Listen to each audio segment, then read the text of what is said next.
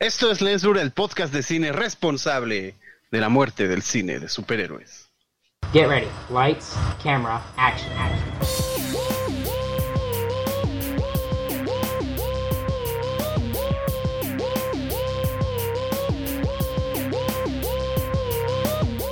Esto es Lens Blur. Suena lógico, se hartaron tanto de nuestras discusiones sobre películas de superhéroes que dijeron ya, no más. Lo perdón, perdón Raúl, te tenía en mute. Ah. Vuelve. ¿Le echas tanta caca, Alex? ¿Yo? cine que lo estás No, a mí sí me gusta, dile a Mario. Sí, fui, No, fui- Mario. fui el responsable principal de Mario es la única persona del universo que le gustó She-Hulk. ¿El que va a tener la culpa de eso? No, la única persona del universo a que le gustó She-Hulk es Miguel. Ah, sí, cierto, es Miguel, Miguel. Perdón, se me olvidaba el nombre de Miguel. Yo estoy ¿Quién es Miguel? Ah. ¿quién es este ser extraño que está en nuestra pantalla? Soy un personaje recurrente como Bob Patiño. Ah, Es sí, como- Solamente vengo a hacer enojar a Alex y a ver si puedo hacer enojar a Mario algún día. Es como cuando salió George Clooney en el final de ER después de 14 Co- temporadas. Como vi que hoy iban a hablar de, Scorsese y sé que Mario ama Taxi Driver, dije es el momento de hacerlo enojar. el momento. Es ahora o nunca. Es ahora o nunca. ¿Será, exacto. ¿Será que ahora sí lo logras? Puede que sí. Pues justamente eh, ya la próxima semana, me parece, de cuando estamos grabando esto, se estrena Killers of the Flower Moon, la película de Martin Scorsese que hemos venido reportando en, en este programa desde hace un buen rato, eh, desde cuando empezaba a buscar quién se la produjera, ¿no? Porque recordemos que después de The Irishman tuvo problemas para encontrar quién quisiera invertir en esta No, no, no, película. además, no quedó muy buenos términos de distribución con Netflix, por eso no le está volviendo a hacer con ellos. Eso yo no sabía. Quedó Pues es que ahí él quería, medio porque él quería que la premiaran y como Netflix la, la, la estrenó y no podían premiar. Exacto, además de eso, que Él no quería mucho, que ¿no? estrenaran inmediatamente en plataforma, algo que... Claro, él no quería un pasó. estreno en cines, que pasó a medias, ¿no? O sea, la estrenaron en poquitos cines, Pero- como, Sí. como le hace No, Netflix. no, y aquí Apple sí va a, a concretar eso, entonces ya está más contento ahí, ¿no? Claro, eh, Una, una, una- una película, la de Irishman, que digo, es- es- digo, demasiado larga, ¿no? O sea, digo, Ah, María, eh, tú acabas de decir que está bien cuatro horas, ¿no? ¿cuándo, ¿cuándo se estrenó Irishman? ¿En 2019? 2020. Eh, 2020? en la pandemia. Ah, 2020, claro, sí, pandemia. porque creo que todavía no la termino de ver. La empecé, la empecé, la empecé el día que se estrenó con y. No, no es cierto. No, pero sí está larga. O sea, dura cuatro horas, no manches. Este, yo, yo creo que el mismo Scorsese no previó en su momento, digo, digo, a lo mejor pensó que iba a ser igual que como en los noventas, ¿no? Por Godfellas, ¿no? Por poner un ejemplo. Vamos a sacar un, así como un estilo de epopeya, así, una película así, eh, muy, este, muy larga, con un gran elenco. Que en realidad es muy buena, ¿no? O sea, Irishman, y si recordamos, está muy bien resuelta con tecnología, ¿no? Este, rejuveneciendo a, lo- a De Niro y, y- y Joe Pesci, etcétera.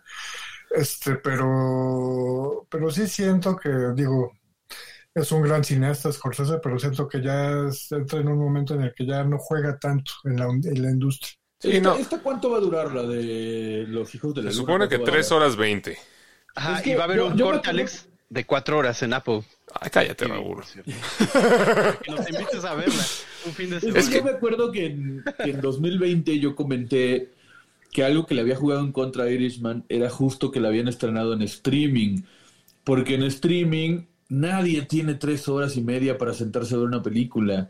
O sea, en el cine, pues ya pagaste tu boleto, vas, te sientas y no tienes de otra más que chingarte la puta película.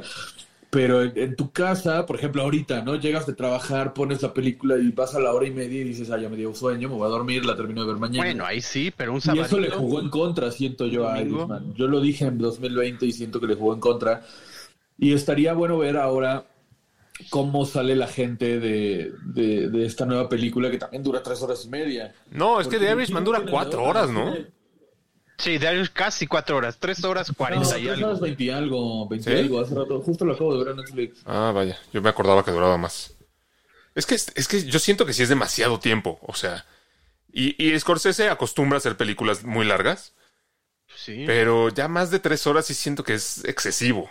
O sea, creo que eh, parte importante de su trabajo como eh, escritor o como, o como director sí es eh, tratar de, pues no condensar la historia ni hacer, ni cortarla, pero sí tratar de, de, de- de hacerla encajar en un tiempo un poco más corto. No te digo dos horas, pero a lo mejor dos horas y media está bien. Tres Pero horas y media los- es exagerado. De la película, porque por ejemplo, muchos podrían decir que en, que en The Irishman hay escenas que sobran, pero por ejemplo, yo me acuerdo que yo la empecé a ver, como a la hora la quité, porque dije, no, vaya, esto dura mucho tiempo, y al día siguiente dije, no, sí la tengo que ver. Y entonces me la aventé completa y no se me hizo pesada, o sea, Sí, no, no, no hay una escena que digas, ah, esta sobró, como en muchas películas que duran menos y sientes que sobran escenas. Sí. Sí, o sea, hay películas que son no tan largas, que se sienten mucho más largas, y hay películas muy largas que no se sienten tan largas. Pero yo sí siento que más de tres horas para una película es, es mucho y sí es, y sí es retador para la audiencia, ¿no? O sea, si yo voy al cine a ver, eh, ¿cómo se llama? Eh, Los Asesinos de la Luna, o como se llama en español. Sí, sí, sí. Eh, y me compro mi refresco, voy, me siento, me como mis palomitas, me tomo mi refresco. A lo mejor dos horas después ya tengo ganas de ir al baño y la última hora de la película la estoy sufriendo porque quiero salirme al baño. Ya estoy incómodo a lo mejor en el asiento. eh, y y se- siento que sí se vuelve muy pesado. Y si quieres enganchar a alguien con una que se ve que, va a ser una gran historia, sí creo que le juega en contra que sea tan larga. Bueno, ahorita que dices de lo de la historia, antes de, de lo que voy a comentar Mario, ahorita que dices de lo de la historia, yo iba a preguntar eso, porque sus historias son muy de nicho, tampoco, o sea, yo no sé, va- vamos a tomar una frase célebre de este programa. Si tú le preguntas al 99.9% de las personas y le dices, oye, si te antoja ver una película de los asesinos de la luna, te va a decir, no, qué hueva, mejor voy a ir a ver este... La Paw película de Patrol. los 15 o algo Bueno, para así. empezar, si le dices algo, no- eso no va a tener idea de qué está, de qué está hablando. Pues también si le dices una película de Scorsese, la mitad te van a decir, ah, no sé, ¿qué películas ha hecho? Bueno, es- ahí entra un poco lo que decía Mario, ¿no? Que ya que no sabes a lo mejor si, si sigue como dentro del juego, ¿no? Eh, si- o si sigue vigente. Sí, o sea, sobre todo porque, digo, él eh, tocó mucho tiempo el género, ¿no? De, de gángster, digo, y hasta el- la propia Irishman, pues es un tema de gángsters, ¿no? Este, Aquí también. Esta aquí, nueva también es de gangsters. aquí también, sí, Son pero, gángsters con indios. digo, ya, ya vi el tráiler, o sea, sí, sí, pero ya es como, un- es una cuestión más abierta, vaya. O sea, no está tan cerrado el tema gángsters como tal. Entonces yo creo que en ese sentido esta nueva película le puede, puede ser diferente en cómo puede atraer, ¿no? Así como... y aparte de DiCaprio siempre ha sido un actor que como que jala, o sea, como que... Sí, yo, creo que es- claro. yo creo que el, el elenco jala más que la historia o que el director. O sea, si tú le preguntas a una persona, ¿quieres ir a ver una película de Scorsese o una película de, de esta historia o una película de DiCaprio? Te van a decir la de DiCaprio, sin saber que son la misma. Claro, sí, o sea, Sí, sí, sí, sí, sí, cualquiera que sepa, pues va a saber que una película de Scorsese y una de DiCaprio pues son siempre la misma, ¿no? Porque so- solo trabajan el uno con el otro. Pero, es- No, pues digo, Alex, una película es larga, Alex, cuando está mala o el, el pacing, el, el, el ritmo no es tan bueno. Eso sí la hace larga, pero lo que no, Como lo vimos en. Oppenheimer. O sea, o sea, estoy de acuerdo, estoy de acuerdo. Por ejemplo, a mí películas muy largas que no me, no me, no me molesta su duración. Por ejemplo, Titanic, por ejemplo, Avengers Endgame. No, no. Por ejemplo, Oppenheimer, que salió, que salió apenas en verano, son películas que las disfruté de principio a fin sin, sin, sin fijarme en cuánto duran. Pero aún así, sí, o sea, el estilo de Scorsese, y no quiero que me malinterpreten, es muy bueno. eh, sus películas son buenísimas. Hace poquito vi Los Infiltrados, qué peliculón. Pero sí llevan un ritmo un poquito diferente. No, no es un ritmo que te mantenga todo el tiempo así como eh, eh, eh, enganchado. Sí hay momentos en los que a lo mejor si, si no estás demasiado metido en la historia, sí te, sí te puedes empezar a aburrir un poco. Pero ahí entra lo que yo decía de que es de nicho, porque ahorita que mencionaste Oppenheimer, Oppenheimer sí le sobran un chingo de escenas. Sí, una hora le A ver, pero bueno, eh, o sea, a lo mejor puede ser, pero incluso con eso... Oye, y- no, no, no, a lo que me refiero yo- es lo que dices. Alguien que está súper metido con la historia y que toda la vida le ha obsesionado el tema de la bomba atómica y de... O sea, pues sí, va a disfrutar cada escena, pero ¿cuántas de cada 100 personas, cuántas personas están súper metidos con el tema? Es lo mismo que con, con esta película de los asesinos de la luna. Seguramente quien vive en los suburbios de Las Vegas y tiene una reserva de indios al lado y está muy específico el dicho.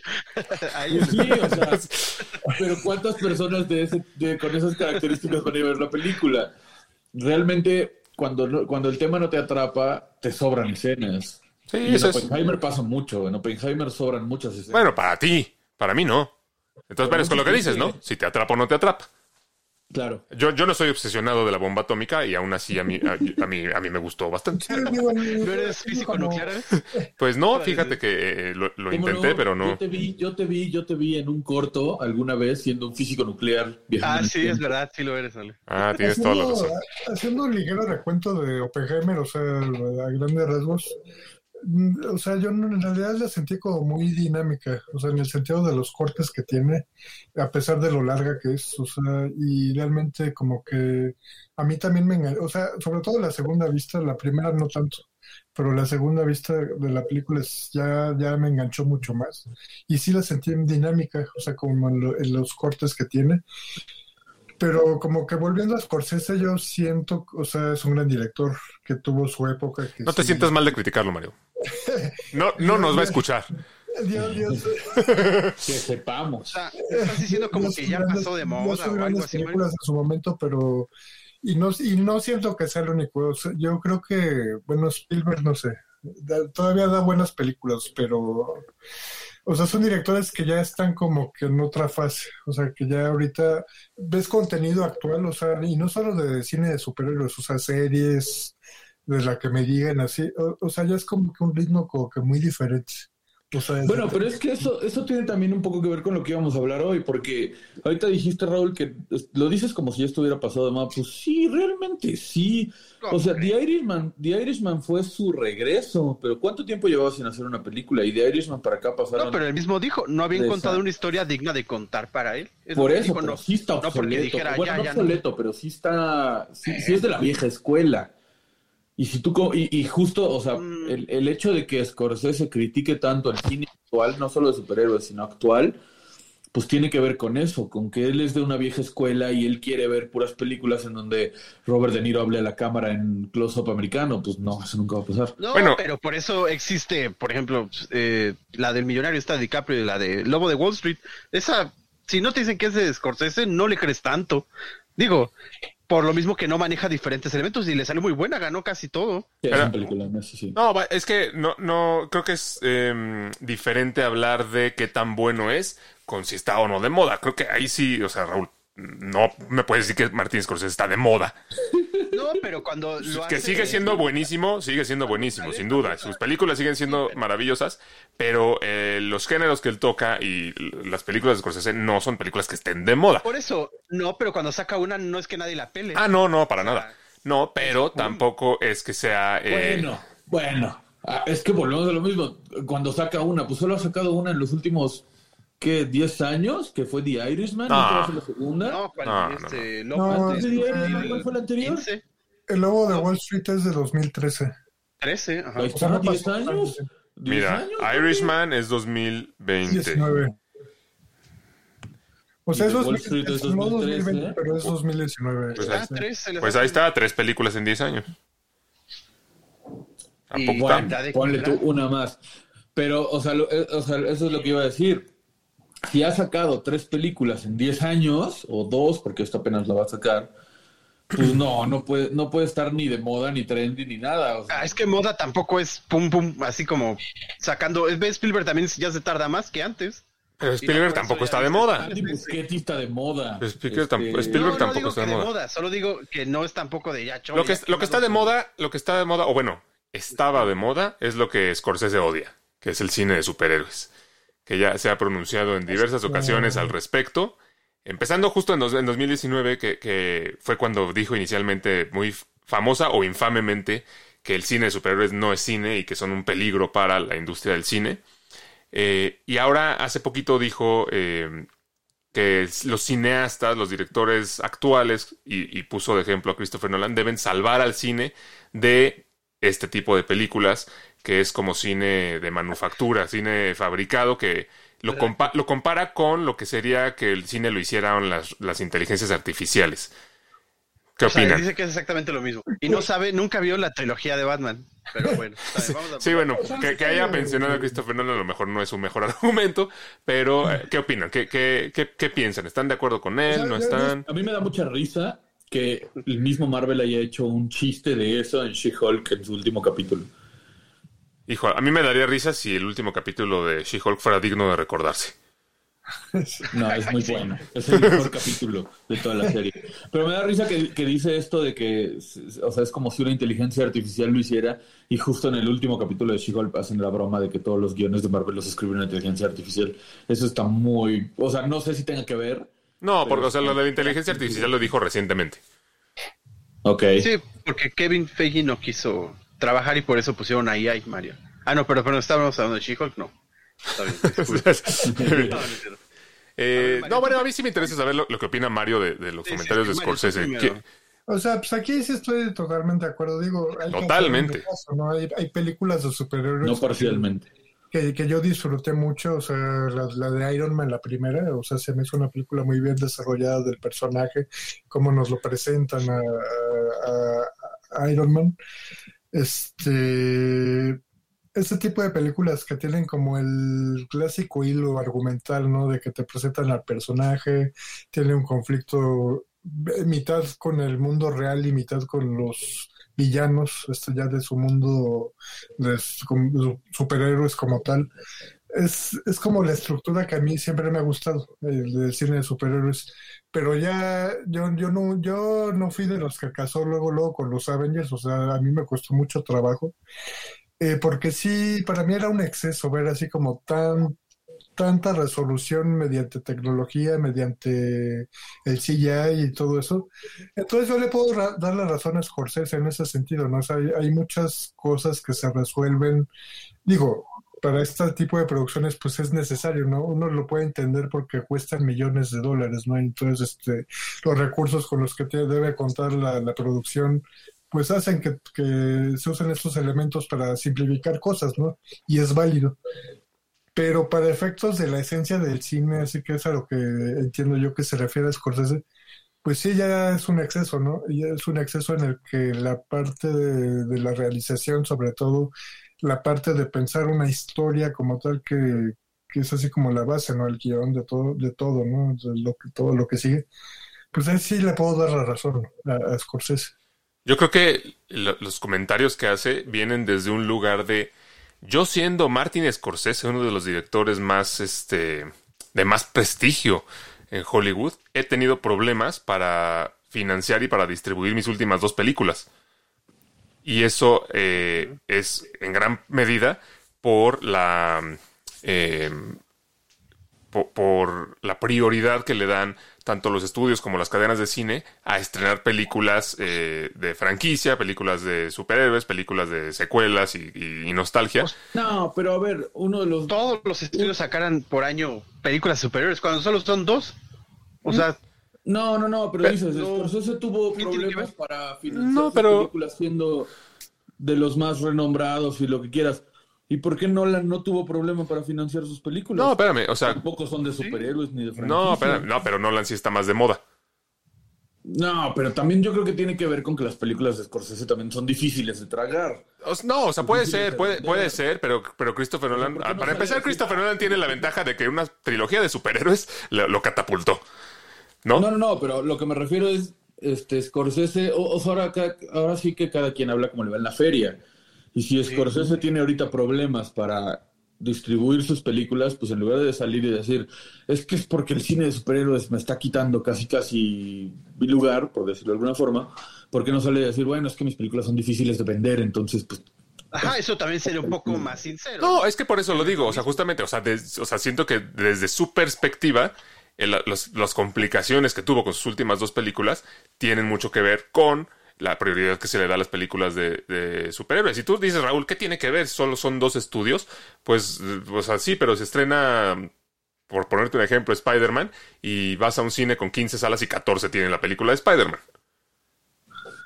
Ahora, ahora, esto que dice, no solo lo dice por él, eh, o sea, no, no solo lo está diciendo por las películas que él hace. No, claro. Yo, yo entiendo que está hablando también por todos esos realizadores que tienen, que como Nolan, o sea, por ejemplo, tienen como la capacidad de contar, hacer un cine más de su autoría, vaya, independiente de todos estos grandes, este, estas, este, ay, se me fue la palabra, es- pues sí, estas grandes franquicias, ¿no? De, Sí, como tú dices, cine de autor contra Sí. mainstream. Sí, no, A eso te no, refieres. no, no tanto de que se queje por él, sino que más bien su experiencia reciente ta- también como que lo, lo, lo, lo invita a hacer estas declaraciones, ¿no? O sea, como que su propia experiencia reciente dice, o sea, yo, imagínate, yo, yo siendo tan importante, ¿qué, ¿qué posibilidad tienen otros directores que no, que no están a mi nivel? Pero pues es que también esto es de, de decisiones, en- o sea, también porque, por ejemplo, eh, Scorsese dice, no, pues es que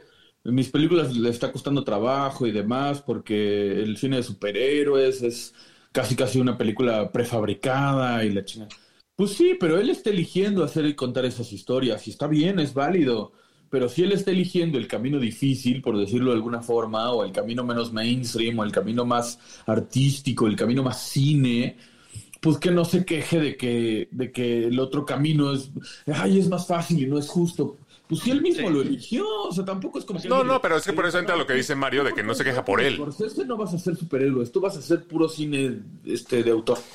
No, pero o sea, es que lo que dice Mario, no, no es que se queje por, por él, o sea, no es que él diga, ay, pobrecito de mí, sino que lo, lo ve desde el punto de vista de los directores que tienen algo más que contar, no tienen la posibilidad de hacerlo porque toda la atención se la dan al cine de superhéroes. tú como productor tienes de un lado una película de, Scor- de, de Scorsese, tienes 100 millones de, de dólares en tu cuenta y tienes de un lado la Scorsese y en otro lado Ant-Man 4, ¿no? A eso te refieres, que el dinero normalmente se va, se va a ir para Ant-Man 4, ¿no? Correcto, pero, pero, En bueno, lugar de que se vaya él. pero bueno, más allá de eh, eso, o sea, ya, yéndonos a sus comentarios eh, específicamente, que dice que no son cine, que son un peligro para el cine, que, que debemos salvar al cine de, de este contenido, ¿qué, qué opinan? Yo, yo siento que en algunas cosas tiene razón y en otras no. O que tiene la razón a medias. Por eso, a ver, di. Yo creo, o sea, que- yo creo que eh, por una parte, sí, yo, el cine de superhéroes en su gran mayoría, no, no todas, pero en su gran mayoría, sí parecen hasta cierto punto películas hechas en una fábrica, porque todas son muy similares, o bueno, más bien muchas son muy similares. Eh, la- la- las historias son similares, terminan siempre con la invasión de los aliens, este, la, la gran batalla con muchos aliens. Eh, o- sea, se parecen mucho, la forma incluso en que le presentan a los personajes. Por ejemplo, los Blue Beetles se parecen mucho a las películas de Spider-Man, las de Tobey Maguire. Eh, es una fórmula muy similar. No, ya. Ya no pude. Qué pedo. Ni la has No, visto. Son insectos, no tiene que ver. No, no, yo no dije porque sean insectos, pero ve la película y luego me vienes a decir. Sí, la, la familia mexicana de, de Peter Parker. Esa es la que. Este, No, pero a ver, yo, yo- yo sí quiero decir algo que es importante desde mi punto de vista. Y les voy a poner un ejemplo totalmente ajeno al tema de hoy, pero por ejemplo, las películas. una de- pizza en la, ca- en la cuadra, la mejor pizza de la cuadra. No, no, no. Las películas de James Cameron. Cuando tú vas a ver una película de James Cameron, ¿por qué vas a ver una película de James Cameron? Porque es de James Cameron. Ajá, pero, o sea, no la vas a ver por la historia, ¿estás de acuerdo? Correcto. La película, las películas de James Cameron, lo que menos importa es la historia. Siempre, siempre es lo más simple, lo menos trabajado. Vas a verla por los efectos, vas a verlo por la tecnología, vas a verlo por los paisajes, vas a verlo por lo, lo que sea. Cuando tú vas a ver un- una película de superhéroes, no la vas a ver porque sea cine o porque esté hecha como, o sea, ¿sabes? Las películas de superhéroe tienen un detalle muy importante que es que son una adaptación al final de cuentas, porque vienen de un cómic. La historia ya está hecha, ya está escrita. No, no están inventando el hilo negro cuando hacen una película de superhéroes. Simplemente dicen, ah, vamos a agarrar esta historia y por lo menos, por ejemplo, en mi punto de vista personal y mi opinión personal, cuando yo voy a ver una película de superhéroes, cuando fui a ver Iron Man 1 por primera vez, cuando voy a ver Hulk 1 por primera vez y demás, todas las de, todas las de Marvel, yo lo que quería ver era lo que yo vi en, los, en las viñetas en vivo. Yo quería ver el traje de Iron Man moviéndose tornillo por tornillo y transformándose y pum, pum, pum, no armándose y demás. Cuando yo fui a ver Thor 1 la primera vez al cine, yo quería ver a Thor extendiendo la mano y viendo su martillo volar por todo Estados Unidos hasta su mano y cayendo los rayos y que se vea real, porque cuando tú estás leyendo una historieta, tú dices, tú te lo imaginas en tu cabeza, dices, oh, cómo estaría bien padre eso en la vida real, que me pasara a mí. Entonces, lo más cercano para verlo en la vida real es verlo en el cine. Y eso es lo que tú vas a ver al cine de superhéroes. Ver lo que tú viste en historietas, o por tú que no eres fan de las historietas, pero lo viste en Canal 5, en la caricatura, o viste la de Tobey Maguire, ahora quieres ver más de ese Spider-Man o de otro Spider-Man. Eh, o sea, a eso vas a ver una película de superhéroes. No vas porque sea cine de autor. O No, por eso, o sea, por eso es popular y por eso vende tanto. Pero, Claro. pero justo, pero justo lo, o sea, lo que argumenta este señor es que eh, dándole toda la atención a eso, pues qué posibilidad tiene quien tiene una historia diferente que contar. O sea, Pero lo decías con James Cameron. o sea, lo no- decías No es como que alguien, no es como que alguien dijo, ay, pobrecito el cine de superhéroes, vamos a darle la atención. La atención se la ganó porque también tiene buenos efectos, tiene buena estética, tiene buenas Ajá. películas. Y que también Warner dijera que si no es de superiores no quiero oír nada. Tampoco dicen eso. No, no, pero es que yo no digo, yo no digo que no sea digno. De de hecho, eso es, eso es en lo que estoy justamente en contra con lo que dice Scorsese, que dice no es cine. Yo ahí sí estoy, eh, eh, no estoy nada de acuerdo con, con esa parte, porque una cosa es que eh, sea un cine, a lo mejor que tú, si tú quieres con una fórmula muy similar, otra cosa es que no sea el cine que a ti te gusta o el que tú- a ti te gusta hacer, y otra muy diferente es que no sea cine. O sea, también tiene eh, su labor de adaptación de una historia, su labor de escritura de un guion, su labor de dirección, su labor de efectos especiales, su labor, Su labor de, de vestuario, o sea, su labor o sea, tiene todo lo que lo que implica hacer cine. Que no que no te guste que, o que sea diferente al cine que a ti te gusta hacer es otra cosa. Que, le- que tenga demasiada que le estén dando demasiada atención y que todos los recursos se vayan a eso y que todas las salas las acapare eso también ya, o sea, es, es un tema aparte. Pero el hecho de, pero que el que sea cine o no sea cine, pues claro que es cine, ¿no? Está hecho para el cine y es y es cine. Sí, yo como que tomando lo que decía Miguel ahorita de, o sea, yo creo que a final de cuentas, pues los superhéroes, o sea, ya independientemente de que sean películas o nada más, es, es toda una cultura geek, o sea, que se ha ganado como su lugar y, no de hoy, o sea, no de la década que pasó, desde los sesentas, ¿no? Los cincuentas, yo- mi papá me ha contado, ¿no? Que ubicaba a los superhéroes así como de las tiras de, cómics, así, este, o sea, fue, fue, fue como una cultura de- del cómic que se fue desarrollando desde, desde esa época y que ahorita, pues ya con el alcance que tiene el cine, pues lo, t- tomó como su auge por completo, ¿no? O sea, y no se puede descartar, descartar así como tan a la ligera, ¿no? O sea, porque, aparte lo que ha logrado, o sea, ahorita que mencionas la cultura geek de los 60, 70, 80, sí, o sea, recordemos que era una cultura perdedora, ¿sabes? O sea, no, no es como Sí. que leer cómics te hiciera un, un gran, un gran ganador y el más popular de la escuela o del donde Al contrario, de hecho. Sí. Entonces, el hecho de que aparte esta, esta nueva era o esta época dorada del cine de superhéroes ha logrado que inclusive ahora sea un tema popular, un tema trendy, un tema mm, este, cool entre Sí. la sociedad, pues yo creo que habla del, de que el, el- el- el movimiento del cine de superhéroes no solo se ganó un lugar por, porque son buenas películas, sino porque la misma gente le gustó y las pidió. O sea, el hecho de que todos los recursos vayan al cine de superhéroes no es porque las productoras dijeron, ah, vamos a girar una ruleta, ¿qué toca ahora? Cine de superhéroes, chingue su madre. Pues no, la gente lo pide. Y la, No, o sea, por eso, pero o sea, una cosa es que, o sea, sí, la gente lo pide y es, y es a lo que yo voy. Está bien hacerlo, no, no hay que librarnos del cine de superhéroes ni salvar el cine del, super- del cine de superhéroes, es simplemente ah, balancear. Hay que darle también la oportunidad a otras cosas de existir para que el cine se mantenga, porque ¿qué pasa ahorita? Que el cine de superhéroes ya no está en el auge en el que estaba hace tres años. O sea, podrás querer vivir en el engaño tú, Miguel, pero ya está en una, en una clara decaída. Claro que no. ¿Cómo, ¿Cuál fue la última gran película de superhéroes que viste? ¿Mandé? ¿Cuál fue la última gran película de superhéroes que viste? decir Blue Beetle. Por, por Dios. O sea, No, Guardianes de la Galaxia Volumen 3 es un peliculón. es una buena película Es un película. de superhéroes. Sí, yo la de, yo la de Shanghai, ¿cómo se llama? Shanghái. Shanghai. Y esa fue hace dos años, Mario. Esa ni, ni es buena y fue hace dos años. Sí. Y ahorita Loki, uff. Pero, eh, vez. No, no, pero yo sí me acuerdo mucho, o sea, estábamos como en el 2021, ¿no? Que, que estaban como varias producciones así, la- las series, ¿no? Este, lo de WandaVision, este, la primera temporada de Loki. O sea, todavía era como, pues, estaba como, ah, Disney Plus, eh, ya con el auge, ¿no? Ahorita de estrenar sus nuevas series y, y eso. Yo, yo siento que ya poquito después de eso sí ha venido como que en un declive, así como ya, ya Por no. pero no el, o sea, ajá, el- las producciones, más no el, el hype, pues, por las películas superiores. Eso sí no lo Es más que, o menos. Ant-Man no llegó a las que- expectativas de taquilla. una cosa es que Disney Thor tampoco. Una cosa es Sí, que Disney sacó su servicio de streaming y cuando lo lanzaron dijeron, madre, tenemos que llenarlo de contenido porque si no nadie lo va a pagar. y dijeron, ¿qué es lo que más vende ahorita de nuestros productos? Ah, pues Marvel, pues vamos a hacer chingaderas de Marvel, lo pendejo. Pero, y, y sí, fue un error. Y obviamente cometieron un error, hicieron, sobresaturaron el mercado un poco, quizá.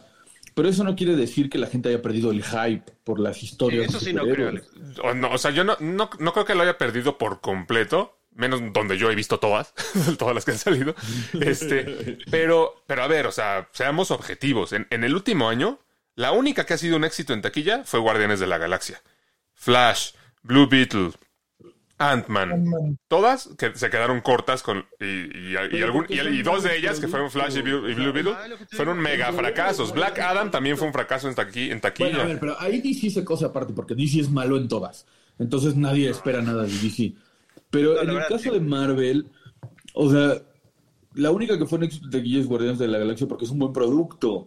Y efectivamente, Disney aventó 20 productos, de los cuales dos eran buenos y 18 pues que eran eso es, malos. eso es Pero no, no quiere decir que la gente haya perdido el hype por eso. Simplemente a la gente le dijeron, ven a ver Shang-Chi, vieron el tráiler y dijeron, no mames, ¿quién es Shang-Chi? Y no la Estoy de acuerdo, estoy de acuerdo.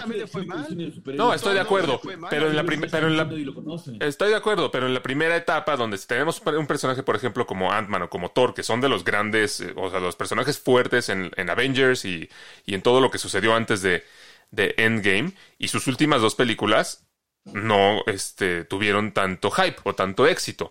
Tuve, por ejemplo, lo que va a suceder con Miss Marvel, ¿cómo se llama? El de Marvels, en el próximo mes Sí, que se estrene. Estoy casi seguro que también va a ser un fracaso en taquilla.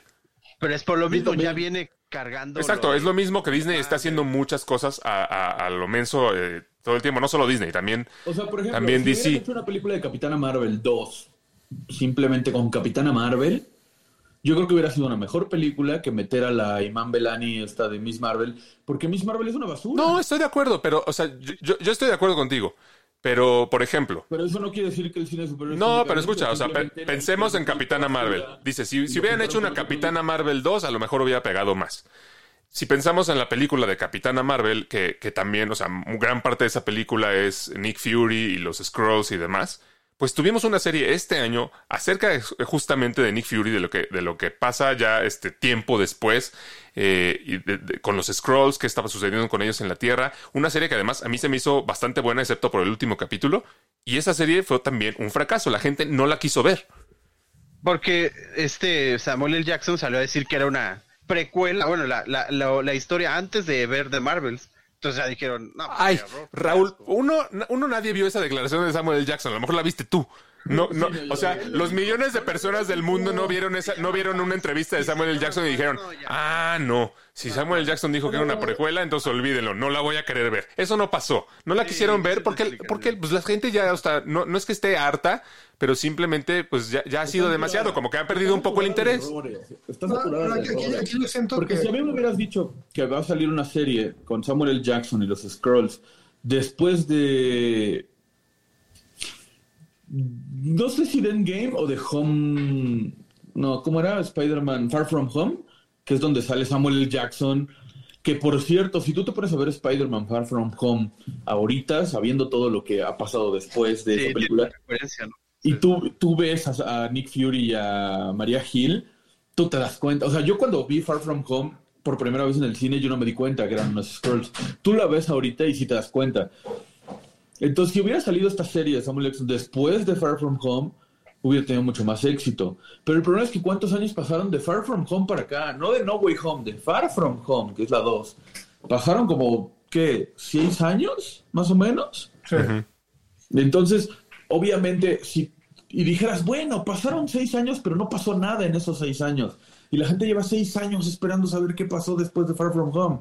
Pero no, pues a la gente le aventaste Shang-Chi, Eternals, este, le aventaste Miss Marvel, le aventaste. Obviamente, pues la gente dice, no, ya para qué la veo. Bueno, Sí, a ver, no, el, el haberles aventado todas esas películas no hizo que bajara el hype, que la gente no, no se interesara por Es verla. que yo siento que el hype no. Si ahorita tú anuncias una película de Capitán América, va a tener hype. Si tú anuncias el No el mismo. Va a tener hype. Si tú anuncias otra película Sí. de Spider-Man, va a tener hype. Secret Wars. Uf, que- ya estamos El problema es que si tú anuncias una película de Shang-Chi que nadie lo conoce, pues no va a tener hype. Pero, a ver, pero vuelvo a, vuelvo a lo mismo, Ant-Man y Thor. Esos no tuvieron hype. ¿Cómo no? ¿Cómo no? Thor La de Ant-Man sí tuvo un hype. éxito. Sí, la No- no el de Thor mismo. que sí tuvo malas ventas fue Thor 2, es así. No, Pero de la 3, ¡pum! O No. sea, igual y Thor, Thor Love and Thunder no tuvo el hype quizá de Endgame, pero sí tuvo hype. pero- o sea, Tuvo por eso, por- pero es lo que estoy diciendo, no tuvo el mismo hype y esa fue el año pasado. Este año Ant-Man fue un fracaso. Pero sí tenía hype. Pero tuvo hype un fracaso. Por eso, pero si tuviera el mismo nivel de hype que tenían antes, no hubiera sido un fracaso. Sí, sí, estoy de acuerdo. No, pero es que Ya- también Les ya- estamos diciendo, ah, cosas. mismo hype, malos productos. Es lo mismo. mercado. Pero no es mismo hype. A ver, ¿te das cuenta de que un, de que un producto es malo después de que lo vas a ver? No, te das cuenta Sin- desde antes. La sirenita, desde que anunciaron. Desde que La anunciaron sirenita es buena y tú mismo lo dijiste, no empieces. La sirenita es buena y tú mismo lo dijiste en este programa. Ni O sea, pósters, no había Dios nada, mío. No estaba ni el cangrejo de las saladitas y ya sabíamos que iba a ser malo. Bueno, bueno, el poco hype que generó la sirenita que tú dices que es mala, ganó mucho más que Ant-Man. Sí, Ah, pero eh, eso es por lo o que sea, fue so- Disney. es más, es más de un factor el que ha influido. O sea, por un lado el streaming, o sea, que mi- migraron como de 2021 a la fecha para así más es el streaming con las series que estuvieron estrenando. Y yo, o sea, yo sí siento en lo personal que, pues, evidentemente con la gran oferta que hay en los streaming, el, el que sea Netflix, este, Disney Plus, ah, ah, Prime, este, HBO, ah, ah, este, HBO, pues, este, se me fue el nombre completo ahorita, este, HBO Max. No, Apple ya nomás se TV, llama Max. este, Apple TV, este, o sea, es más, va a ser más difícil competir en los streaming, o sea, porque la gran oferta que hay para ver, a que si tú compites en cine, o sea, si tú vuelves a posicionar películas de superhéroes, eh, superhéroes en cine, pues vas a volver a romperlas seguramente.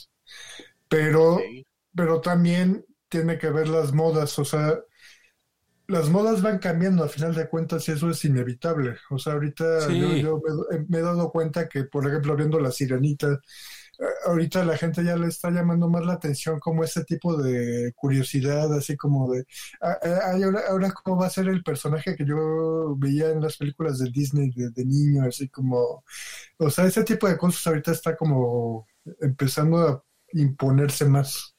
No, El- pero ya vimos que también ya. Pero es que, a ver, o sea, ¿por qué, por qué les cuesta tan- tanto trabajo aceptar que no hay el, que no hay el mismo hype? O sea, pues no, no, no, no es nada malo, pues simplemente no lo hay.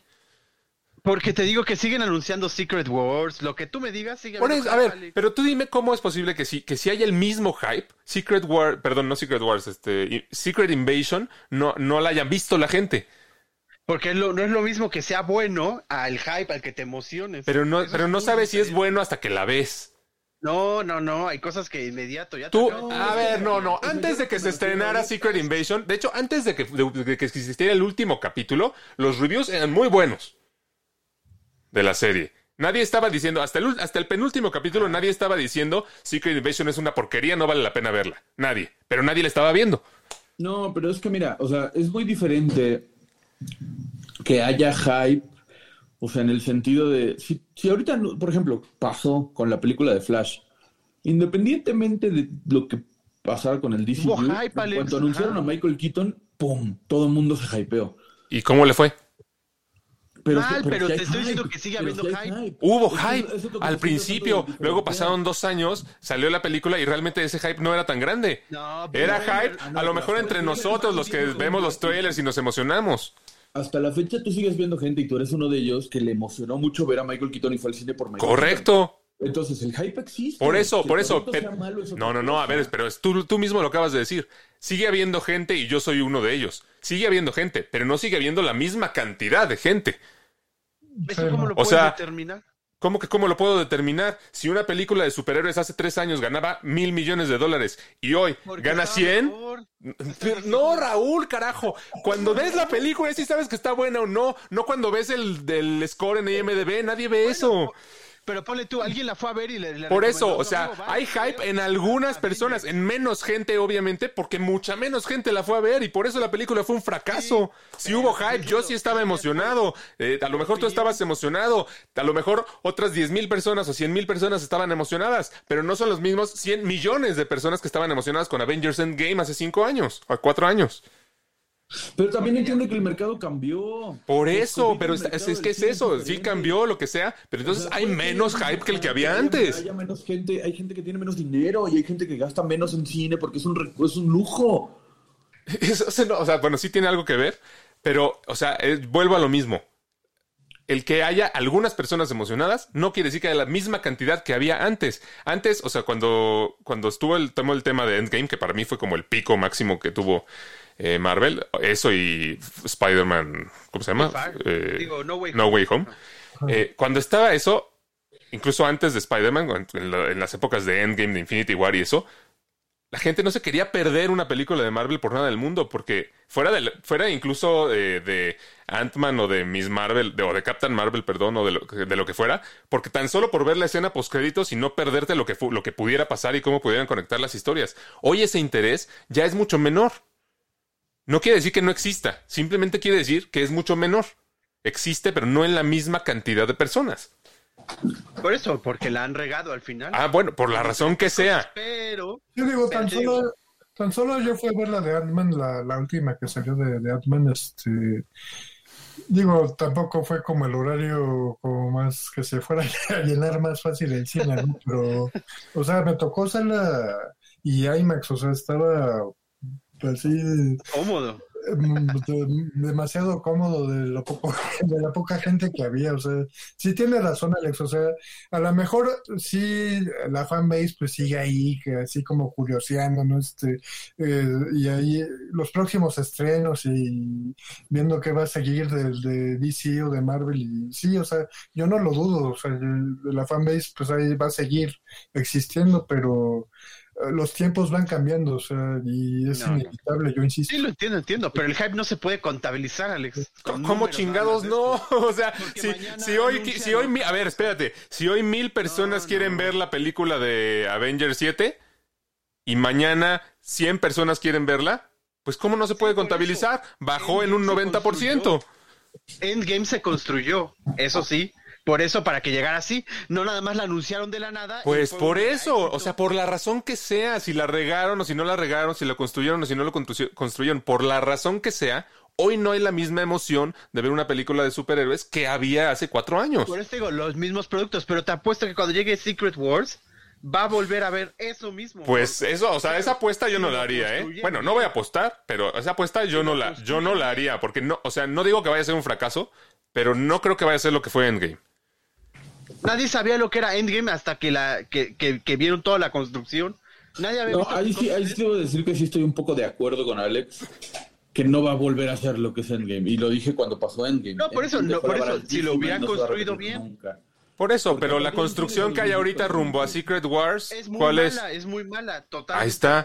Y entonces, porque sea muy mala o por, o por lo que sea, la gente pues no tiene la misma emoción de llegar a, a ese allá. Estás en mute, Miguel. Sí, lo sé. lo sé, lo Ah, sé. ok, ok. Y es que como te vi mover, los labios, pensé que estabas diciendo algo. Este, no, o sea, al final, vaya, creo que lo que, lo que dice Martínez Scorsese tiene, tiene un poco que ver con esto.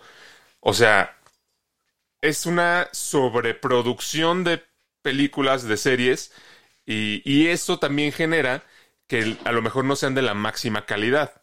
Hay películas de superhéroes muy buenas, ¿no? O sea, ¿por qué no Sí. concentrar los esfuerzos? O sea, no, no, no eliminemos o descartemos el cine de superhéroes. Más bien, ¿por qué no concentrar los esfuerzos en sacar no dos películas y tres series al año, sino una película cada dos años y que sea una película muy bien contada, como la fueron las películas de Batman, como lo fue eh, la película que ustedes dicen que les gusta mucho, que yo no he visto, la de mm, este... Ay, ¿cómo se llama Watchmen. esta? Watchmen. Eh, o sea, ¿por qué no contar una historia así muy bien, hacer una película de superhéroes que se salga del molde, que sea, que sea muy buena, que no sea la misma formulita?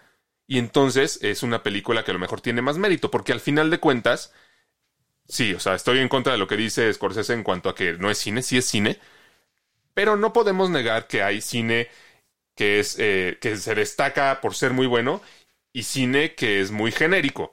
Y en este momento muchas de las películas de superhéroes terminan siendo genéricas. Pues sí, pero va a haber genérico ¿no? Como bueno. Como dice, no puedes disfrutar de unos nachos con Genérico disfrutable, sí, por eso. Genérico disfrutable, ningún- pero, pero eh, genérico al final. O sea, no, no es algo que. No te vas a acordar de la película de Ant-Man Quantumania dentro de 20 años. O sea, bueno, te vas a acordar que existió, pero no va a ser una película que recuerdes y que te sepas los diálogos y que la, y que la cites cuando Pero es que des algún ejemplo de algo. Otros factores, ahí entran otros factores porque, por ejemplo, imagínate Ant-Man con Quantumania con esas vistas del microverso, con esos trajes, con esos, con la ciudad, todo esto, pero bien hecho. O sea, con buen CGI, con... Entonces, claro que sería memorable, porque tienes todos los elementos para Pero no lo hacen así. Y, exacto, entonces ahí retomo un poco lo que decía Raúl. Eh, no te vas a acordar de esa película, pero no porque la película en sí, este, o sea, no tuviera el potencial, a eso me refiero, sino que realmente tomaron malas decisiones. Y por ejemplo, cuando intentaron hacer algo diferente, como mencionas, algo fuera del molde, algo nuevo, algo que fue, por ejemplo, Eternals, que contrataron a Soy Shao y, y Soy Shao hizo una película con una visión más artística y más profunda y no sé qué. Pues a mí, por ejemplo, la película me gustó y fue algo diferente, algo novedoso, algo, algo fuera del Más o menos. O sea, tuvo. Pero, pero a la gente no le gustó. Entonces también tienes que jugar mucho con eso, porque si tú quieres hacer una película de superhéroes estilo Oppenheimer, pues no, va a estar No, no, no, pero-. No, o sea, pero es que que te salgas del molde no quiere decir que hagas un que hagas cine de arte de superhéroes. Simplemente quiere decir que a lo mejor cuentes la historia eh, de, de una manera distinta. Por ejemplo, como The Batman, no, este, la, la- la que salió el año pasado. The Batman es muy diferente. O sea, la, la o sea, cómo está contada, co- este, cómo te muestran la- los, eh, los sucesos, eh, cómo va el ritmo de la película, es muy diferente a las otras películas de superhéroes y, y eso la hace muy buena. Y no estoy, eh, Sí, no- sí, sí, totalmente. o sea- pero se tiene que prestar el personaje. Pero, o sea, por ejemplo, sí. Watchmen, que es una película diferente, que se sale del molde, que, que se cuenta diferente y demás, aprovecha los recursos de su personaje, de Rorschach y de Búho Nocturno, ¿no? ¿Cómo se llamaba? Para contar la Sí, historia a Owl, través de Night Owl. ellos, en su estilo, que Rorschach es como un detective, así como en las sombras, igual que Batman. De Batman usa, usa los recursos de- del personaje que es pues introvertido en las sombras, este, es detectivesco, es policíaco, pero no puedes, o sea, por ejemplo, si te vas a Marvel, que por ejemplo tienes a The Eternals, a Shang-Chi, a Doctor Strange y a Thor, que los cuatro son personajes con superpoderes que pueden destruir un planeta, pues, pues no puedes contarlo de otra forma, tienes que, tienes que contarlo así. Es que ahí está el problema. ¿A quién chingados se le ocurrió hacer una película de Eternals? Son los superhéroes más chafas que, existi- que han existido. O sea, Bueno, ahí volvemos a las decisiones, efectivamente. pues por eso, razón. ¿por qué no sobresaturan? Que hagan una muy buena en lugar de cuatro muy X, Pues sí. ¿no? Y Sí, eso, sí, eso también- Vuélvela a ver, Ale, Ay, ahora me vas a decir que Eternals es la gran película. Por Dios. O sea, hacer, hacer una película igualita, con la misma fórmula, con superhéroes super chafas, pero ponerle tomas muy bonitas del desierto y del cielo, o sea, no le, no le aporta nada. Por eso, tú te quejas de super, super chafas, pero si fuera superhéroes que te gustan, la verías distinta. Pues no, a mí me gusta mucho Batman, a mí me gusta Superman, pero ver una pinche película de cuatro horas con Batman caminando por la nieve media hora está de la Eso- chingada. Eso sí es arte. O sea, No, por Dios. Es que, por ejemplo, ahorita dices, ¿a quién se le ocurrió hacer una película de Eternals? A la misma persona que se le ocurrió hacer una película de Guardianes de la Galaxia, que no los topaba nadie. A la misma película, a la misma persona que se le ocurrió hacer una Kevin película. O sea, por Por eso, por eso, pero sí, a ver, si la Kevin... idea es, la idea es que los conozcas, que no te gustaron o que no gustaron al grueso de la población o que no fueron lo suficientemente populares. Ok, no, ahora sí que, como se diría en el fútbol, no te va a salir la misma jugada dos veces. Si les salió con Guardianes de la Galaxia, ya no les iba a volver a salir con Eternals, o no les volvió a salir Pero es que, ¿qué hicieron con Guardianes de la Galaxia con la primera? Fue un estilo, agarraron un estilo. Agarraron un estilo, hicieron una película de comedia, o sea, una película que al final era diferente de lo que venían haciendo, y eso obviamente jugó mucho a su favor, y la gente conectó con los personajes, les, les gustó, y los conocieron eh, en el buen sentido. Si tú me preguntas hoy de Eternal, ni siquiera me acuerdo, no digas de los nombres, no me acuerdo ni de qué se trata.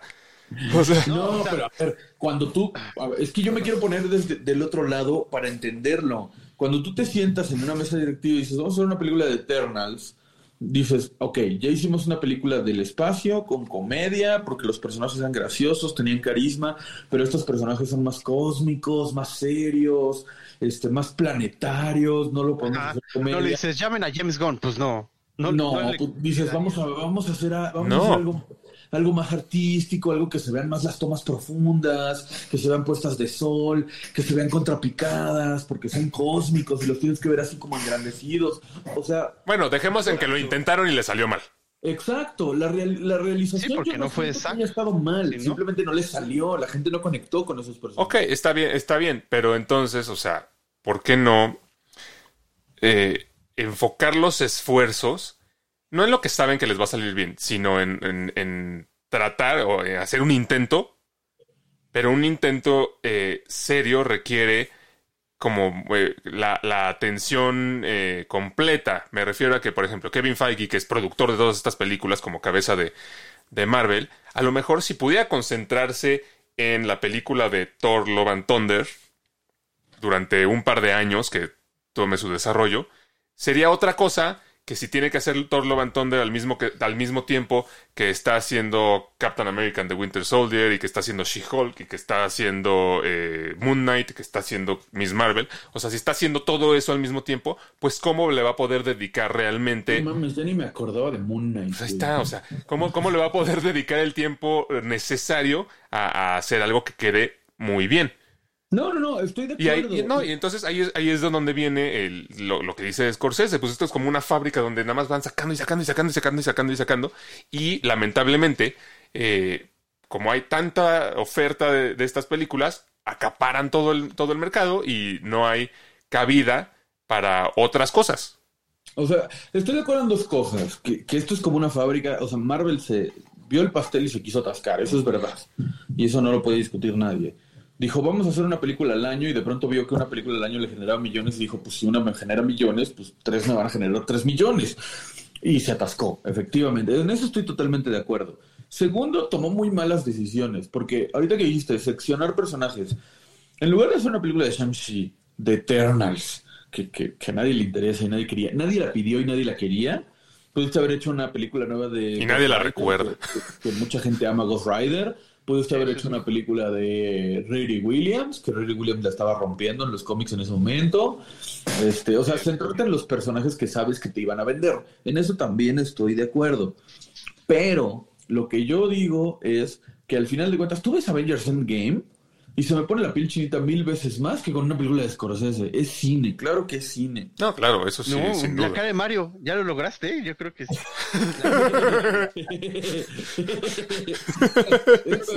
Déjame corregir mi frase. Se me pone mucho más la piel chinita con que con Taxi Driver. Es una mamada. Esa mamá. Pero a ver, sí, estoy, o sea, o sea, estoy de acuerdo, sí es, sí es cine. A mí con Endgame, Endgame que es una historia muy bien planeada y, y además, este, eh, ¿cómo se llama? Eh, construida a lo largo de muchos años.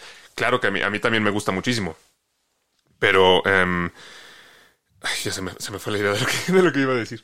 Este, pero, pero no pasa así con, con todas. Y creo que, o sea, si nos vemos a ver- si nos vamos a ver como la historia del, del cine, también los grandes éxitos, los grandes hits, las gran- incluso las grandes franquicias salieron de momentos en los que a alguien se arriesgó, ¿no? O sea, y pongo el ejemplo de Star Wars. Nadie quería eh, financiar Star Wars para George Lucas y finalmente logró, eh, después de mucho esfuerzo, eh, obtener un trato con Fox, que además Fox le, de- le dejó quedarse con todos los derechos, como, como que ni le tenía fe. Sí, sí, tu chingadera. Y a raíz de eso, pues sale Star Wars, que es de las más, si no es que la más grande franquicia en la historia del cine. Entonces, Sí, eh, ahorita los estudios eh, están jugando muy a la segura todo el tiempo, yéndose con lo que saben que está haciendo dinero en el momento y nadie está tomando riesgos. Y Bueno, creo que, y creo- depende de cómo lo veas. Shang-Chi Eternals es un riesgo. bueno, un riesgo que no pagó. No, pero a lo que me refiero es que eh, o sea, ese es un riesgo a medias porque es un riesgo dentro del universo del UCM que hasta ese momento estaba generando mucho dinero sin importar lo que sacaran, generaba y generaba y generaba. Ya Que también, esa es otra, o sea, cuando salió Thor 2, Iron Man 2, Iron Man 3, este, Ant-Man 1, no estaba en la cima del universo de Marvel, estaba en, en ascenso. Sí, correcto. Llegó, al, llegó a la punta y, y ahora sí que como todo en la vida, como diría Elton John, el círculo de la vida, pues a veces están arriba, a veces abajo. Llegaron a la punta, no se iban a mantener ahí eternamente. Pues es- Hay que presentar personajes nuevos, presentar universos nuevos, presentar este genios malvados y presentar ahí a un dragón chino y, y- y cayeron hasta abajo, pero como dice Raúl, cuando llegue Secret Wars y Kang Dynasty, si Kang Dynasty y Secret, Secret Wars son un bombazo, donde veamos a Wolverine con Deadpool, con los Cuatro Fantásticos, con los Eternos, con Shang-Chi, con el Dragón Chino y con los genios malvados de Marvel, va a ser un bombazo. Y entonces, es el círculo de la vida, güey. Subes, bajas, subes, Eso no es un bajas. círculo. Este, o sea, este, o sea, es que tú, tú dijiste la palabra clave. Sí es un bombazo. O sea, yo, te- yo casi te puedo asegurar que el primero que va a estar aquí eh, diciendo que fue una mugre, que cómo se atrevieron, que fue es una gran decepción, que no le fueron fiel al cómic, va a ser Raúl. Vas a ser tú, Alex. O sea, por Dios, Raúl va a ser el primero que va a odiar Secret Wars, no importa lo que saquen. No, no, no. Claro que sí. O sea, que no te conoces a ti mismo. Por Dios. No, yo jamás. No, no digo. O sea, Eso es.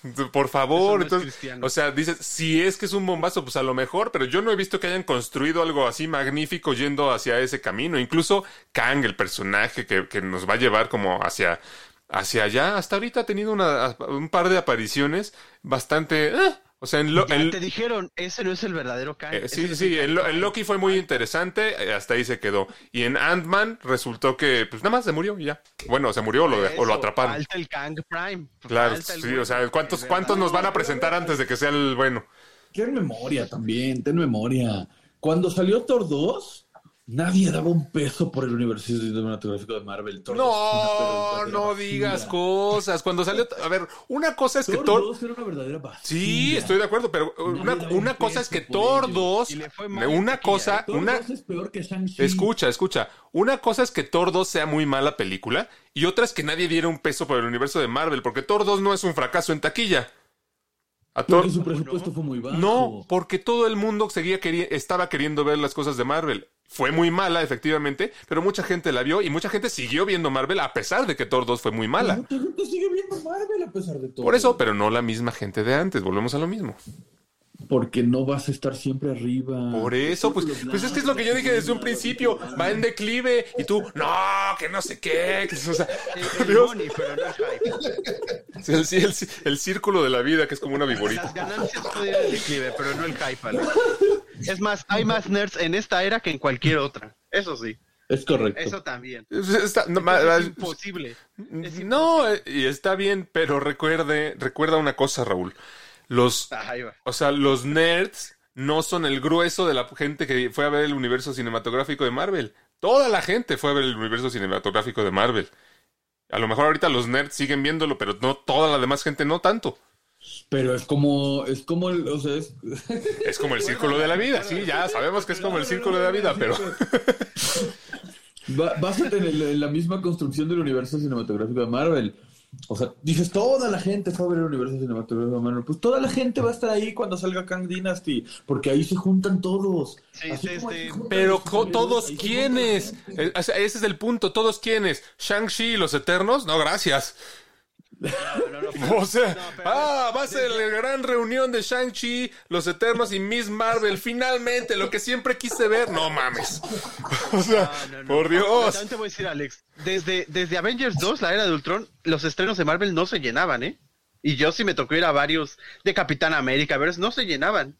O sea, y ahorita, es más, hay más gente que en esos tiempos. De Raúl, estrenos, ¿eh? Cada vez que se estrena una película de Marvel dices, qué raro, no se han vendido los boletos del estreno, no como en Spider-Man. Cada vez, eso, cada no, no, que hay un estreno, dije ahora sí esto está muy raro. No están vacías todas las salas. y, y recientemente Quantum Media, que también estuvo fácil, pero otras no. Sea, ¿por ¿Qué otras? Bueno, y DC es la misma cosa, no estamos, estamos hablando de Marvel, o sea, Scorsese no, no se limita a Marvel, Te DC... digo, DC hasta de Batman fue súper fácil y resultó que fue un mega éxito. Fue un éxito, no fue un mega éxito, fue un éxito. No, para lo que es DC, bueno, para lo que es DC fue un Mm. El mega éxito yo creo que más bien Joker, ¿no? Joker fue un éxito, Joker superó el billón de dólares, Batman no. O sea, y Batman fue muy buena, pero no, no, no fue tan exitosa en dos sentidos. En el sentido económico, vaya, o sea, fue un éxito en taquilla, pero no fue un mega éxito. Y en Pero el... es que también ahí, Alex, a ver, o sea, a mí no me gusta hablar de números porque para mí los números también, o sea, co- como Raúl que le gustan las calificaciones y demás. Pero tú ahorita dijiste, Joker superó el billón y de Batman no. No sé exactamente cuánto hizo de Batman, pero hay una gran diferencia entre la taquilla de 2010 a la taquilla de 2020. Estoy de acuerdo. O sea, ahorita dijiste, Joker superó el billón, como si ahorita superar el billón fuera lo es- para considerarla exitosa. ¿Sabes Yo no dije, yo no dije que era considerada exitosa. Yo dije que fue, que no fue un, yo dije, fue muy exitosa, pero no fue un mega hit. La de Batman. La de Batman. Y después yo dije, la de Joker sí fue un mega hit. Y sí lo Y me fue. dijiste, superó el billón. Pero yo dije en, A- Ahorita, pero no, no, no, pero, o sea, no, no lo estoy diciendo en, en- en plan crítica, lo estoy diciendo en plan para que nos demos cuenta de cómo ha cambiado el mercado. O sea, hoy en día, y lo, lo dijimos en el... Ah, ese fue el último programa en el que yo estuve. En, cuando dijimos que la Sirenita llegó como a medio millón y, y no me acuerdo qué otra... Creo que Mario... ¿Hubo programa la sirenita? No, ¿sí? No sé, no, yo, no, yo solo no, sé que de la sirenita yo lo único que sé es que nos debes De unos tacos, éxitos- de ¿no? los éxitos del verano. El último que yo estuve fue el de los éxitos del verano. tra- transferencia, no sé si dijeron. Y ahí dijimos que Ahí dijimos que las películas que se consideraban exitosas en lo que va de la mitad del año eran las que habían pasado el billón. Y ahorita me lo confirmas diciendo que el Joker pasó el billón. Eh, Ahora, Batman hizo fíjate 7, que 6, Para ser 5. exitosa, necesitas pasar el billón. Güey, en 2010 con hacer 250 millones en taquilla ya eras exitosa. Claro, pero no estamos en Entonces, es otro 2010. mercado totalmente No estamos en Tú ahorita me 2010. estás diciendo, no sé cuánto hizo Eternals y no sé cuánto hizo Ant-Man, pero te aseguro que hizo mucho más dinero que Thor 2. A ver, vamos a, voy a checarlo en lo que, en lo que seguimos discutiendo. Pero a ver, claro que es diferente que en el 2010 hay muchos factores como la inflación, como los presupuestos. Pero a ver, piensa, por ejemplo, en un ejemplo de este año, i- Indiana Jones. Indiana Jones hizo una cantidad de dinero bastante superior a la de las primeras de Indiana Jones, que son un mega hit, unas leyendas de películas, y esta fue un fracaso. Pues depende también del presupuesto que tuvo la película y de muchos factores. Claro, claro, yo no dije, eso- yo no digo, por eso, no, pero por eso yo no digo que Batman no haya sido exitosa. Dije que no fue un mega hit como sí lo fue Joker, pero yo te dije que era por dos factores. Uno sí, la taquilla, pero otro por lo memorable o lo icónico que vaya a ser la película. Creo que todos nos vamos a acordar eh, de Joker. Y creo que de, Batman no nos acordamos tanto. Claro, es que eso es a lo que iba, que tú hace rato dijiste, sí, sí hay manera de medirlo, la taquilla, y no, realmente la taquilla no es un parámetro para decir, ah, no, sí, esta película sí es exitosa, no, Yo- creo que lo más, el, mejor parámetro es eso, que se vuelva memorable, que se vuelva, y, efectivamente, el cine de Marvel en los últimos cinco años no ha tenido películas tan memorables, pero sí, pero ha tenido otras que sí. Para mí, por ejemplo, el Spider-Man No Way Home, Doctor Strange Madness in the Multiverse, yo creo que sí son bastante memorables, Ah, a pesar de su taquilla. ah. Ya, ya ni me acordaba de Doctor Strange. No la mencioné hace rato que hablé de las películas de este año. Sí, tenía un punto, Ay, no me puedes decir que la muerte de la bruja escarlata y todo este pedo de los un punto de interesante ahí, Javier y todo no es memorable. Sí, o sea, no, sí, o sea, sí, sí, ya me acordé, pero. Un punto interesante, un, punto interesante ahí, Miguel. O sea, no nada más es la taquilla, o sea, es el, el factor. Ahí está, Alex, ya las busqué. Ah, el yo factor también. personajes, el factor nostalgia, eh, son factores que cuentan mucho también. O sea, el caso de, de No Way Home, o sea, pues, eh, o sea, todo el mundo queríamos ver cuando aparecían, aparecían los tres este, Spider-Man juntos, ¿no? O sea, era como el gran. Pero dime si fue la mejor película que ha habido de Marvel. Claro que no. Pues no, pero. o sea, Pero son- sí es memorable. Es memorable porque se juntaron los tres Spider-Man, no porque sea de gra- 20 grandiosa. años o 30, 40, 50 años sí le vas a hablar a tus, de a tus hijos No, del estoy- momento en que salieron los Estoy de acuerdo, estoy de acuerdo, pero del de, momento en que salieron los Illuminati en este ju- con, Mm. con Black Bolt y con Estoy, estoy de acuerdo en la parte de Spider-Man, Sí. pero, pero desde Endgame es la única que ha sido ese nivel de éxito. No, y ahí te va, ahí te va para tu... También, güey, el regreso de, de, de Ahí- Patrick Stewart como el profesor ahí te- fue súper memorable. Güey, fue memorable para ti que viste a Patrick Stewart eh, como el profesor Xavier. Escucha, escucha, escucha. Sí, no, o sea, para mí también fue memorable porque yo vi a Patrick Stewart como el profesor X. A tus hijos, dentro de 30 años, les va a valer madre si fue el regreso o no, porque si, le- si vieron las películas, No, los vieron todas juntas. No, porque yo se los voy a platicar, así como, así como mi papá me platicó del regreso de los Beatles en una azotea, yo le voy a platicar a mis hijos del regreso de Patrick Stewart con el profesor Javier.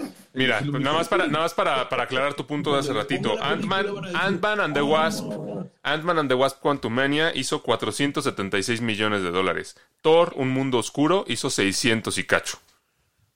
Hace todos esos años. Ok. Ahí está, 900 algo con todo y regalías de streaming y todo, Alex. Aún así sigue ganando. Es más, Quantumania hizo más que Eternos y Shang. Y Shang. Oh, menos mal. O sea, si, si los Eternos hubiera hecho más que Ant-Man Quantumania, ahí, Ahí sí ya nos damos un tiro. Ahí Cerramos los estudios de Marvel. Ahí está el hype, te estoy diciendo. El hype que no es el mismo hype de antes. Te estaba diciendo que cuando estaba en la cúspide, sacaron Thor 2 en la, en la cúspide de Marvel. Y eso no afectó que Endgame y. eh, eh, Pues por eso, pero ahorita ya no está en la cúspide y eso claro que y, y se ve claramente la afectación de Ah, eso. La vida es un círculo. Enséñale, Mario. Ah, es solamente varios Eternas. Estamos teniendo más Eternas ahorita que, que otras películas, pero vas a ver. O sea, nada más, na- nada, nada más para, para volver a, a, o sea, como para cerrar el círculo de este tema. Este, eh, Martin Scorsese aboga un poco por los, o sea, por las historias originales, yo creo, por los, los nuevos eh, talentos o por los talentos que a lo mejor no, no tienen un escaparate tan grande que en gran medida el cine de superhéroes ha quitado. Está mal en decir que no es cine, porque sí es cine, independientemente de lo que a él le guste o, o no le guste. Y además siento que no es la voz de la autoridad, porque si bien él es un cineasta muy reconocido, como bien lo dijo Mario al principio, ya está un poco eh, alejado de cómo funciona la industria hoy en día y Martin Scorsese también es demasiado casado con, con los suyos. Va a hacer una película de gángster que va a durar tres horas y media, que va a tener a Robert De Niro y a Leonardo DiCaprio. Él tampoco es como que experimenta mucho o que toma muchos riesgos. ¿Estamos de acuerdo? Pero prefiero eso hace, gran- hace grandes historias, hace magníficas películas, pero él tampoco se sale como de su de su zona de confort o de lo, de lo que él considera como, como que le va a, a traer el, el mejor resultado Ahora sí que, posible. como él lo dijo, de su cine. Exacto. Sí, su cine. Igual Quentin Tarantino, igual todos los que me digas tienen su sello y se casan. Algunos pegan y otros no, ¿no? Sí. Pero también lo que- y también algo que no está pensando este Scorsese, el trabajo, toda la moda, todo lo que sea de ese estilo, a veces da más empleos que cine de autor, porque tampoco has pensado en eso, pero hemos visto la cantidad de presupuestos, maquilla, maqui o sea, te apuesto que los maquillistas y los de CGI nunca han tenido tanta chamba como ahorita. Y eso, por un lado, puede ser malo, pero por otro es bueno, pues porque llevan comida a su casa, ¿no? Tú dile a una no persona. malo. No, o sea, tú dile a una persona que se pasó, eh, no sé, 40 horas seguidas en frente de una computadora tratando de hacer que se viera perfecto el, eh, el motion capture de, de un personaje de Avatar, que lo que está haciendo no es cine. Por Dios, claro que es cine. No, Claro, por eso sí, sí, sí, totalmente. no digo que no. Sí, sí, sí. Eso sí, estoy totalmente de acuerdo. Y también, como dices, es claro que cine, definitivamente sí, porque lleva el mismo proceso. Y hay cine para todos, así como hay comida hecha así de tres horas, espérate cuatro días a que la carne se ablande. Lo que me digas, así también hay, pútale, ponle a estos nachos queso y ya, ahí tienes tu comida.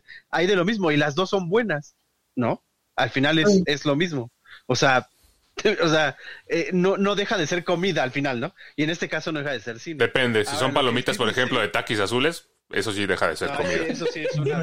Eso, eso se dije, convierte en una aberración, así como los eternos. Yo ya lo dije, tendríamos que hacer otro programa de comida Sí, actualizado. lo hacemos, lo Porque hacemos. no sé si se acuerdan, pero yo cuando estábamos en pandemia y debatíamos mucho si el cine iba a morir o sobrevivir o no sé qué, yo dije, pues va a tener que evolucionar y ofrecer cosas nuevas. Y y pum, taquis fuego. Se han reinventado, ¿eh? Sí, pero para mal. No, también para bien, hay cosas buenas. Yo la verdad es que, digo, no, no, no, no vamos a ahondar demasiado, pero yo la verdad he tenido muy mala experiencia en Cinépolis, que es la que a mí me gustaba mucho ir a, a Cinépolis, con la comida. O sea, cada vez son más, este, le, le pichicatean demasiado. O sea, te cobran un queso extra en 30 pesos y lo que te dan es media rebanadita. Este, ahora ya no hay palomitas. Bueno, desde hace mucho ya no había palomitas enchiladas, pero siguen metiendo puras de promoción con sabritas y o con Barcel y sacan sus taquis fuego azules que se ven asquerosas. Eh, en fin, lo dice con un odio, cámbiate- güey, lo dice con ya cámbiate a Cinemex, Alex. Sí, ya es que sí, es que lo intentaría Mario, pero Cinemex está peor. O sea, te dan los, te dan los nachos en una bolsa de tostitos, o sea, como si fueran para papas. que no se te contamine. No, no, Gracias, qué asco. Cinemex, por pensar Eh, pero, pero hay una luz al final del túnel para, para Martin Scorsese. Hay una. Tal vez no es todavía una tendencia, pero hay indicios de que la gente está buscando ver cosas distintas en el cine. Hablábamos de que a lo mejor el billón de dólares era o no era un medidor de éxito. Bueno, para bien o para mal, Barbie ganó un, eh, un billón trescientos mil, 300 millones de, de dólares este verano, sin ser una película, vaya, sí es, o sea, sí es de un personaje conocido, pero no es una película la ni de superhéroes, ni es una franquicia que ya existiera. Oppenheimer, que es un personaje histórico, pero No, es conocido peor, para la cultura es popular, es lo, peor. llegó a 939 millones.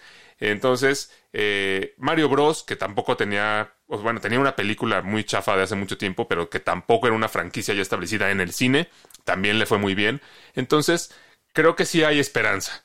Y creo que el cine no murió en la pandemia, eh, porque por lo menos en mi caso, durante este, estos últimos dos o tres meses, yo he estado yendo muchísimo al cine. Ah, Se han estrenado muchas películas y películas hay películas que no quieres ver. No, bueno, algunas sí, pero no, pero pero han salido muchas películas que no son de superhéroes, o sea, por ejemplo, la de Gran Turismo me gustó mucho, eh, Ah, peliculón. Salió la Eh, película de ¿Viste la de voces de cosa?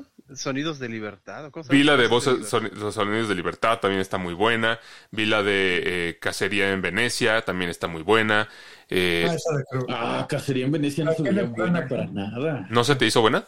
No, no se veía buena. Ah, sí está buena, No se me antojó. Es la, es la de Kenneth Branagh, ¿no? correcto, es la Sí, tercera la parte tercera de la parte de de Muerte en el Nilo y, Ajá. y el Expreso de Oriente, no me acuerdo, güey.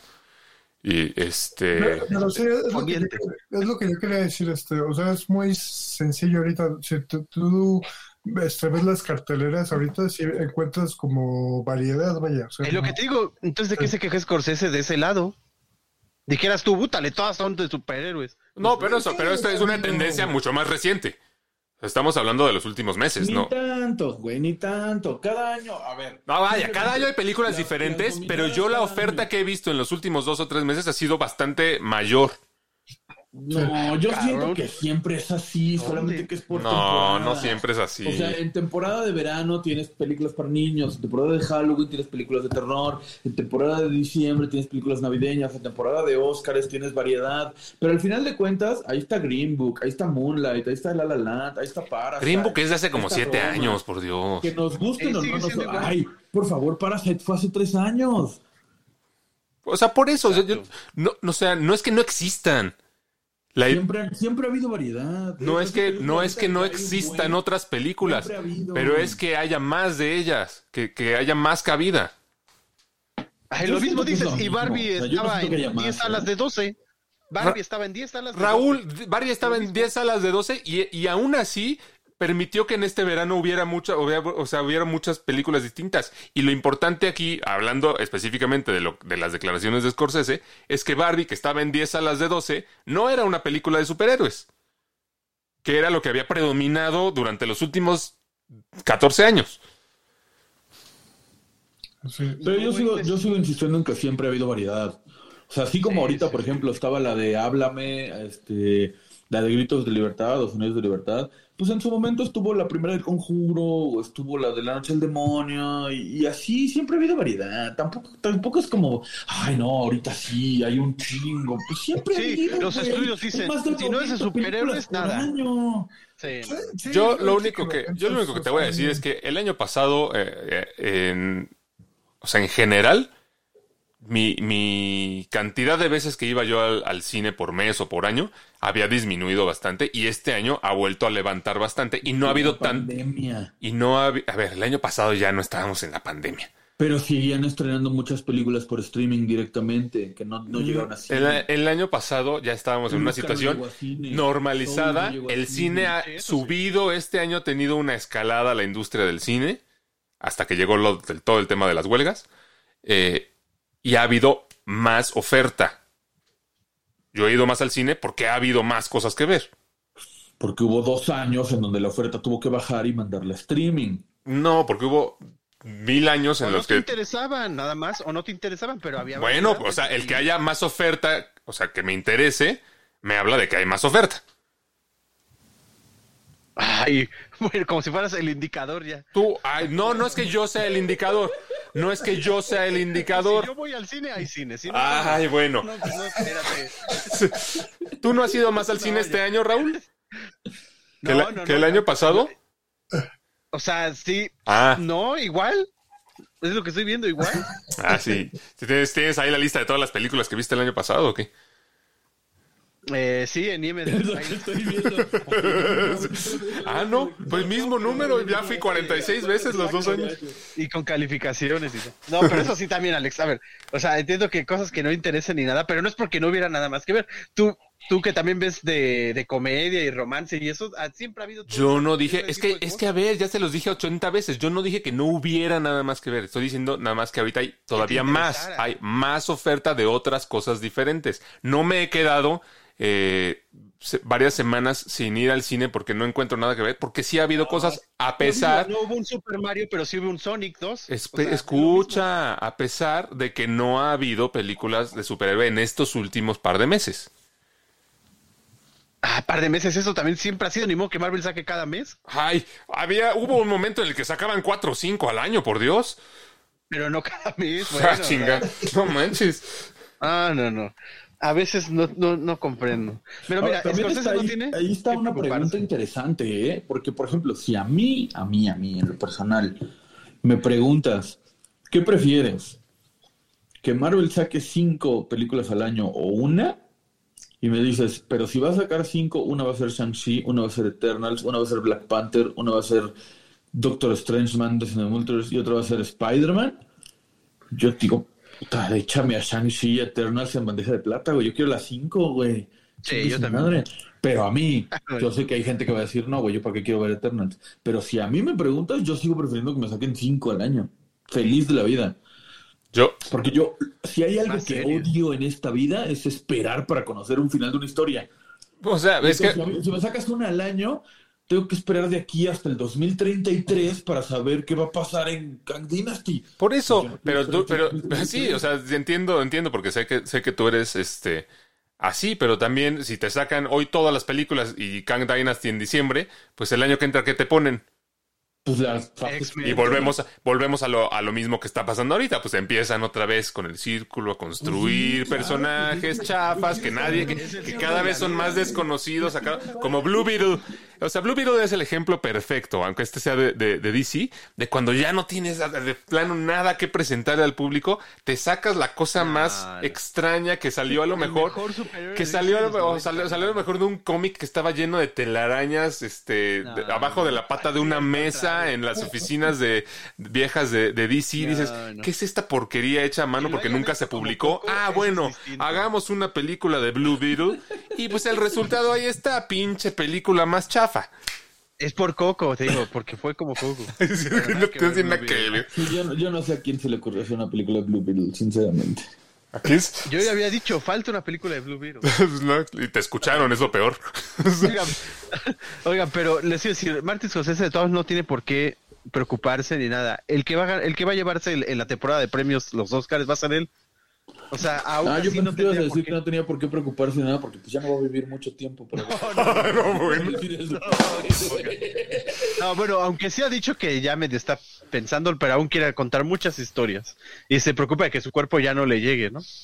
Lo mismo que ahora le pasó a Clint Eastwood, ¿no? Seguramente También, Martin ¿eh? Scorsese estará muy nominado, pero tú mismo lo dijiste hace Sí. rato. No, su preocupación no es por él mismo, es por la Sí, industria. es por la industria. Lo mismo tengo, Clint Eastwood es un gran ejemplo. Siguió con su sello, Clint Eastwood.